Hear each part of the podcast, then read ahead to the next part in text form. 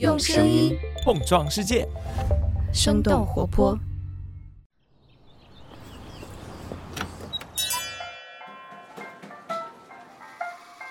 您的生动早咖啡好了，请慢用。嗨，早上好呀！今天是二零二二年的十一月二十八号，星期一。这里是生动早咖啡，我是来自生动活泼的梦一，几条商业科技轻解读，和你打开全新的一天。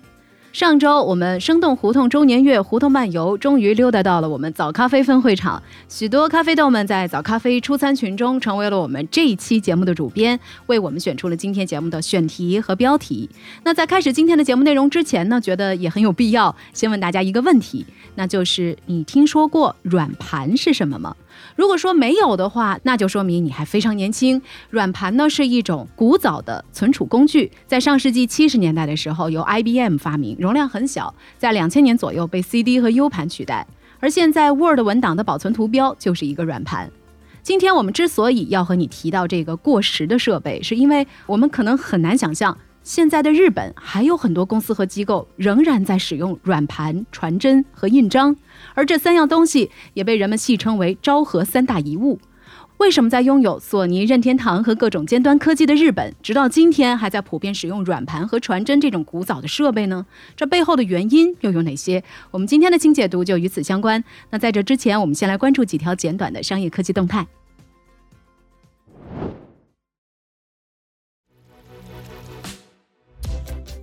首先来关注一下美团第三季度的业绩报告。财报显示，美团第三季度总营收是六百二十六亿元，同比增长超过了百分之二十八，和前两个季度相比有明显的加速。今年三季度他们的经营利润是九点八亿元，比去年同期亏损一百零一亿元有了比较大的改善。这不仅是美团时隔六个季度之后再度收获盈利，还是他们入局社区团购以来的首次季度盈利。根据三十六氪的分析，公司收入支柱本地商业的增长修复是驱动美团。团在这一季度收入超预期增长的主要原因。另外，作为费用支出大头的销售费用同比大幅度的下降，降本增效成果显著。不过，从经营数据上来看，美团的用户增长已经显现出了边际放缓的态势，未来还是会面临宏观环境以及用户增长乏力所带来的挑战。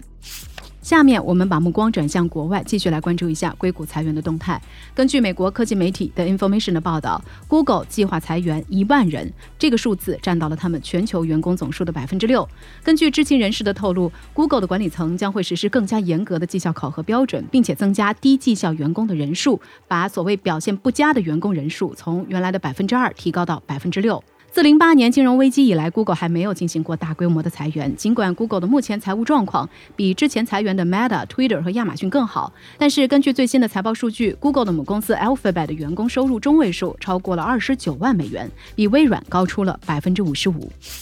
最后来看看 Twitter 的最新消息，在恢复了美国前总统特朗普的 Twitter 账号之后，马斯克计划陆续恢复此前被封禁的大部分账号。马斯克也再一次发起了一个线上投票，询问是否应该恢复那些没有违反法律法规，但是依然遭到封禁的账号。在超过三百万的投票结果中，有百分之七十二的人选择了支持的选项。马斯克随即也发推特表示，账号的恢复将会从下周开始。华盛顿邮报认为，因为传播虚假消息和骚扰他人的被封禁用户将会大量回归。马斯克在投票当中也没有提及如何区分违法的用户。其实就在恢复特朗普账号的当天，马斯克还单方面的恢复了乔丹、皮特森、讽刺新闻网站巴比伦蜜蜂等等十一个有影响力的账号。以上就是值得你关注的几条商业科技动态。那在这里呢，也要特别提示一下，从今天起一直到这周五，你都会在我们的节目当中听到来自不同早咖啡听友的问候。他们也是参与了我们这一次生动胡同漫游早咖啡分会场活动的朋友。那我们今天先来听听这位咖啡豆的声音。嗨，大家好，我是早咖啡的听众小玉，我是一名产业投资基金的管理人，我在北京。您现在正在收听的是《生动早咖啡》。谢谢小玉的热心参与。我们这次在所有报名录制的朋友当中，挑选出了三位来录制我们本周三期节目的片花。其他没有参与到这次录制的朋友，也不要觉得遗憾，我们都记下了大家的联系方式。之后呢，我们还会有各种各样咖啡豆活动，到时候也会提前和各位取得联系的。再次感谢。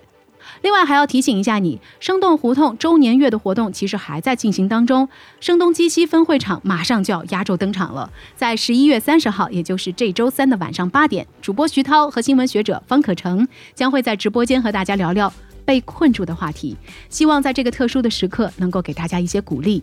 直播链接呢，已经通过上周五的胡同来信发送给了生动胡同的会员们。如果你也想参与到这次的直播活动，现在也可以成为我们的会员，以每个月一杯咖啡的价格支持我们持续创作优质的内容。具体的订阅方式以及活动的介绍，也请你来点击 show notes 中相对应的链接查看。也期待着你的加入。好了，今天的早咖啡小动态就是这样。接下来和你一起来聊聊大家一块儿票选出的话题：为什么今天的日本还在被软盘和传真支配着？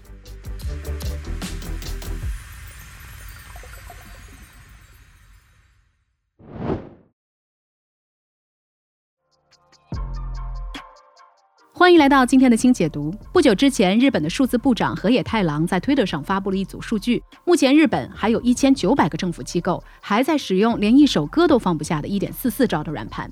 不仅如此，像传真机、印章这类的老古董也依旧在日本的办公室里活跃着。就像每个中国办公室里都有一盆绿萝，在日本办公室里，传真机的保有率几乎达到了百分之百，甚至很多日本打工人中午订外卖的时候也需要使用到传真机。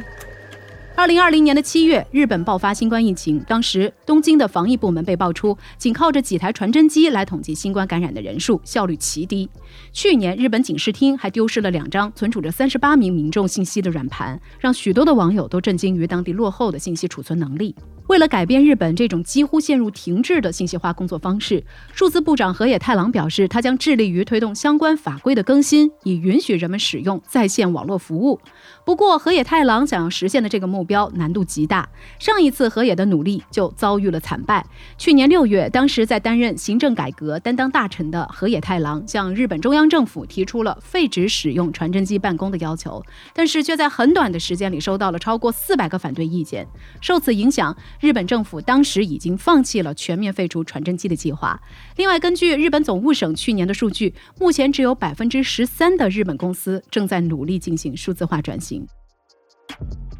很难想象，在二零二二年的今天，一个以电子产业、机器人技术乃至赛博文化等等标签闻名的国度，仍然维持着两千年的信息生活惯性。那到底是哪些原因让科技发达的日本还在执着于那些早就该被淘汰的古早设备呢？原因之一，老龄化社会。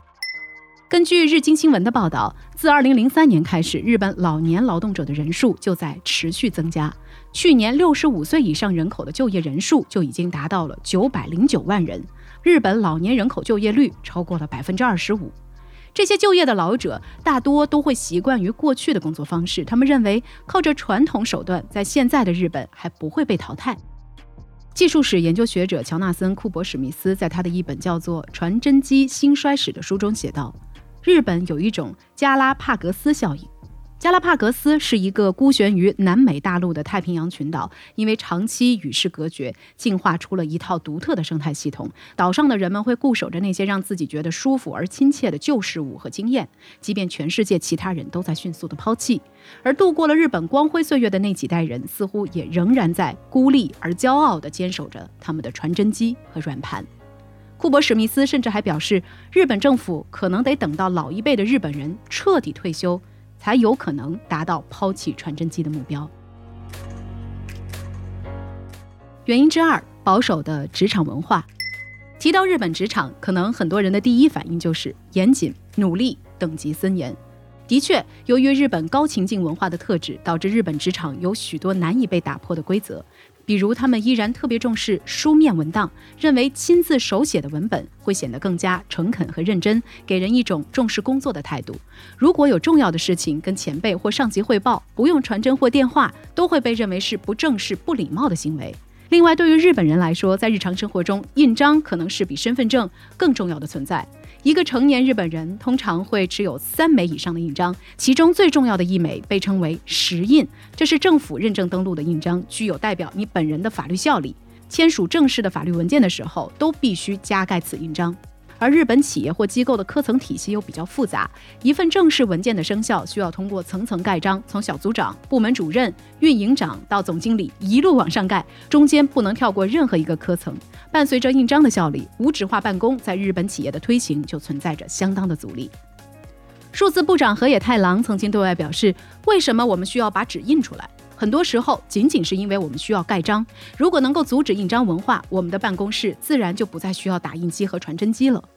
在二零一九年的三月，日本中央政府的某些部门曾经提出过电子化手续法案的想法，但是遭到了印章相关团体的强烈反对，并且说他们遭受到的损失要政府用金钱来补偿，所以目前这个法案还在搁置。二零二零年的六月，日本内阁府、法务省、经济产业省联名发表了即使不盖章也不会影响合约效力的观点，但却依然受到了全国印章业联络协议会以及保护日本印章制度文化议员联盟等等团体的牵制。原因之三，对风险的厌恶。日本一桥大学商学院的教授小野浩表示。避险情绪让日本错过了数字革命。自从上世纪九十年代经济泡沫破裂之后，出于对数据和安全漏洞等等潜在负面问题的担忧，日本在投资数字化技术方面与其他发达经济体相比，一直行动迟缓。许多反对废除传真机的人指出，软盘和传真机这些设备不使用在线网络，因此不会被黑客入侵。直接转换成为以电子邮件为主的形式，会让敏感资料有外泄的风险。因此，除非有足以确保安全性的新系统，否则不应该轻易停止使用穿针机。根据《金融时报》的报道，有金融行业从事技术的工程师指出，他们二十年前就在劝说客户改换存储媒介，但是怎么说都劝不动。对于银行、政府等等服务机构来说，只要有客户坚持认为邮寄软盘比网络传输更加安全，作为服务方，他们也只能向下兼容，保留相应的设备。由此也就造成了软盘仍然在今天的日本普遍使用，而这样的保守风气也充斥在日本社会的各个角落，比如说翻盖手机依旧大行其道，现金仍然是社会主流支付方式等等。原因之四，软件开发在日本没有受到足够的重视。尽管日本拥有任天堂这样优秀的游戏公司，也有不错的嵌入式软件，但是日本制造业并没有分享到软件革命的红利。根据《金融时报》的分析，这和整个日本从政府、企业到教育界对于软件领域不够重视有关。由于制造业在日本崛起的过程当中立下过头等功劳，所以日本人对于硬件有一种天然的痴迷，软件则沦为了附庸。许多日本大企业的软件开发选择的都是外包服务，即便自己来开发，软件工程师在内部也是从属地位。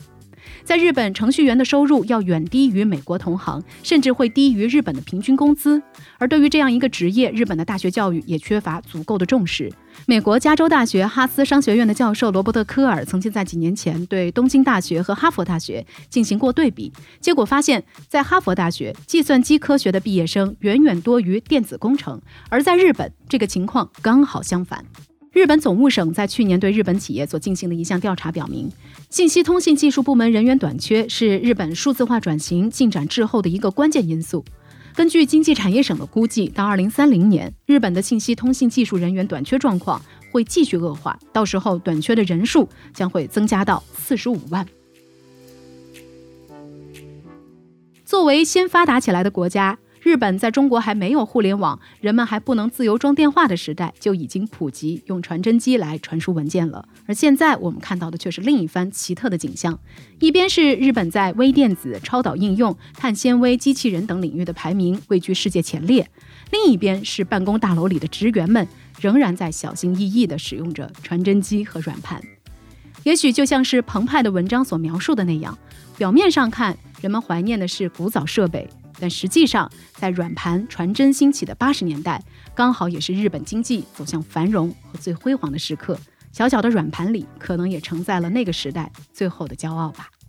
那聊到这儿了，我们也很想来问问你：你会有一直舍不得丢弃的过时电子设备吗？如果有的话，这样物品对于你来说又意味着什么呢？欢迎你在我们的评论区和我们一块儿来聊聊。另外，在今天节目的最后，要特别感谢所有参与我们上周胡同漫游早咖啡分会场活动的好朋友们，感谢你们和我们一块儿来制作了这杯早咖啡。Show notes 当中也可以看见大家留下的各种有趣的制作痕迹。在这个多少让人有些情绪化的当下，我们的确需要创造各种可能性，在一起去做一些有意义的事情。再次感谢大家，那我们周三一早再见啦，拜拜。这就是今天为你准备的生动早咖啡，希望能给你带来一整天的能量。如果你喜欢我们的节目，欢迎你分享给更多的朋友，这会对我们非常有帮助。同时，你也可以在公众号和微博搜索“生动活泼”，声是声音的声，这样就可以了解更多与我们节目相关的信息啦。生动早咖啡，期待与你下次再见。